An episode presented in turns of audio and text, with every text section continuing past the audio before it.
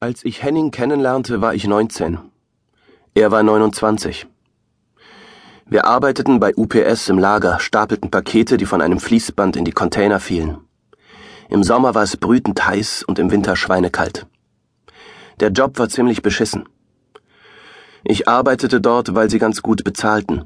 Und ich arbeitete dort, weil ich nicht wusste, was ich sonst tun sollte. Ich wohnte damals in einem besetzten Haus, aber die Leute gingen mir auf die Nerven. Ich hatte keine Lust auf diese Hausplenum-Scheiße. Als Henning bei UPS anfing, war ich schon fast ein Jahr in dem Laden. Ich kam mit den anderen klar, aber wirklich verstanden habe ich mich mit niemanden dort. Die meisten blieben auch nicht besonders lang. Ich war im Container und mit den Paketen beschäftigt, als er plötzlich vor mir stand. Er war mindestens einen Kopf größer als ich und doppelt so breit. Seine dunklen Haare trug er kurz. Ich soll heute mit dir zusammenarbeiten, sagte er. Ich bin Henning. Henning war erst seit kurzem wieder draußen. Er hatte einen Bewährungshelfer, bei dem er sich in regelmäßigen Abständen melden musste. Wenn die neun Monate vorbei sind, hau ich hier ab, sagte er. Wir saßen in seiner Wohnung und Henning drehte sich eine Zigarette. Es war eine kleine Zwei-Zimmer-Wohnung mit Ofenheizung. Die Wände waren mit Zeichnungen beklebt, Drachen, Totenschädel und Pin-up-Girls. Er zeichnete in jeder freien Minute, und er hatte Talent. Wo willst du hin? fragte ich. Nach Hamburg. Ich kann dort in einem Laden anfangen, sagte er. Das erste, was ich mir von Henning stechen ließ, war ein Dolch, dann einen Totenschädel und ein Spinnennetz. Nach einem halben Jahr war ich ziemlich zugehackt. Anfangs sahen wir uns zwei, dreimal die Woche. Später zog ich bei ihm ein. Wir fuhren morgens gemeinsam zur Arbeit, abends zogen wir zusammen durch die Kneipen. Einmal, als wir am Tresen saßen, erzählte er mir eine Geschichte, die mich ganz schön mitnahm. Barclay war sechs, als ich reinkam, sagte er. Ich kannte niemanden, der ihn nehmen konnte, also musste ich ihn ins Tierheim geben. Ich werde nie vergessen, wie er mich ansah. Sowas kann man nur verstehen, wenn man mal mit einem Hund zusammengelebt hat. Und ich meine wirklich zusammengelebt. Es gab Zeiten, da hatte ich kaum Geld, ich wusste nicht, wie ich die Kohle für die Miete zusammenkriegen sollte, konnte mir keinen Tabak leisten. Aber für Barclay hat es immer gereicht. Und wenn ich selbst hungern musste. Ich war in dieser Scheißzelle und abends, wenn es dunkel wurde und ich nicht einschlafen konnte, kamen die Bilder. Ich saß im Knast und er auch.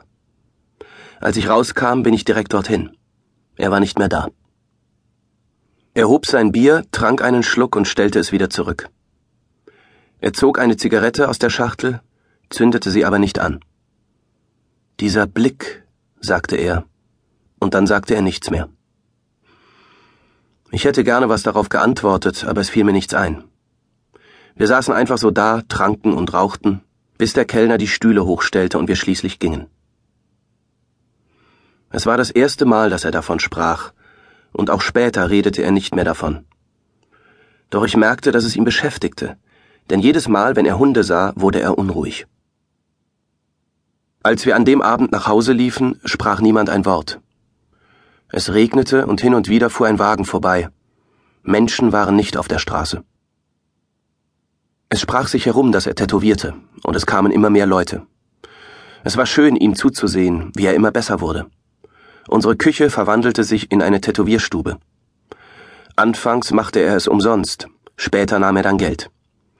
Er kaufte sich eine neue Maschine und er benutzte für jedes Tattoo frische Nadeln. Manchmal, wenn ich nachts im Bett lag und Henning in der Küche saß und zeichnete, hörte ich noch immer das Geräusch der Maschine. Es kam sogar vor, dass ich davon träumte.